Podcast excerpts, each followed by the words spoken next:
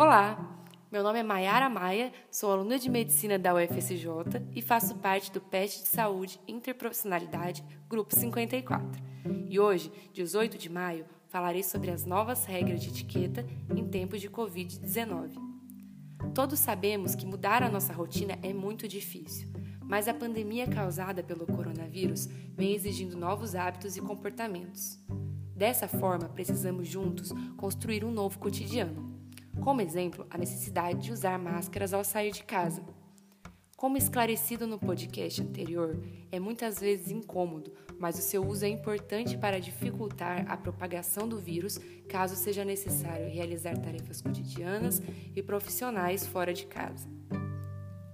O distanciamento necessário de dois metros entre uma pessoa e outra ao formar filas é outro exemplo dessa dificuldade em construir uma nova rotina. Não é raro encontrar pessoas muito próximas umas das outras nas filas dos supermercados, lotéricas, lanchonetes e agências bancárias.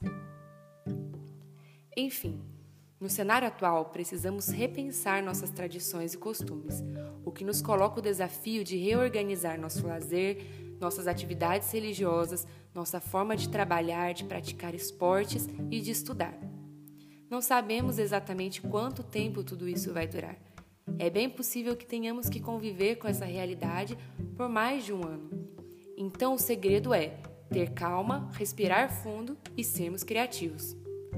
Não é fácil ficar longe das nossas tradicionais reuniões de amigos ou familiares em nossas casas nos fins de semana mas podemos realizá-las virtualmente ou então diminuir ao máximo o número de convidados e respeitar as regras de convívio propostas pelas autoridades de saúde.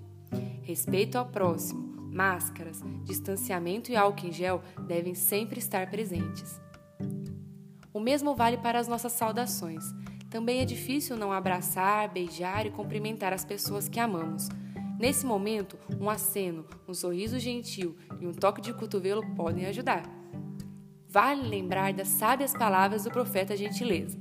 Para ele, a cordialidade e a simpatia, além de serem ações de educação e consideração ao próximo, também podem ser sinônimos de saúde, bem-estar e qualidade de vida. Resumindo, gentileza gera gentileza. É preciso agora pensar no todo a construção de novos hábitos ditará como a Covid-19 irá se espalhar pelos próximos anos. Lavar as mãos constantemente, usar máscaras, evitar aglomerações e contato pessoal são ainda as formas mais eficazes de conter o aumento de casos e mortes em nosso país. Adotando novos comportamentos, protegeremos a nós mesmos, quem amamos e quem está ao nosso redor. Para alguns, as medidas de prevenção são de fácil acesso. Para outros, o apoio a partir de políticas públicas são importantes para que haja maior adesão, por exemplo, ao isolamento social. Diante dos desafios, frente a esse novo cenário, precisamos nos unir em pacto social para a realização das práticas de prevenção à Covid-19 em nosso dia a dia, pois são essas as medidas que nos dão a esperança de dias melhores.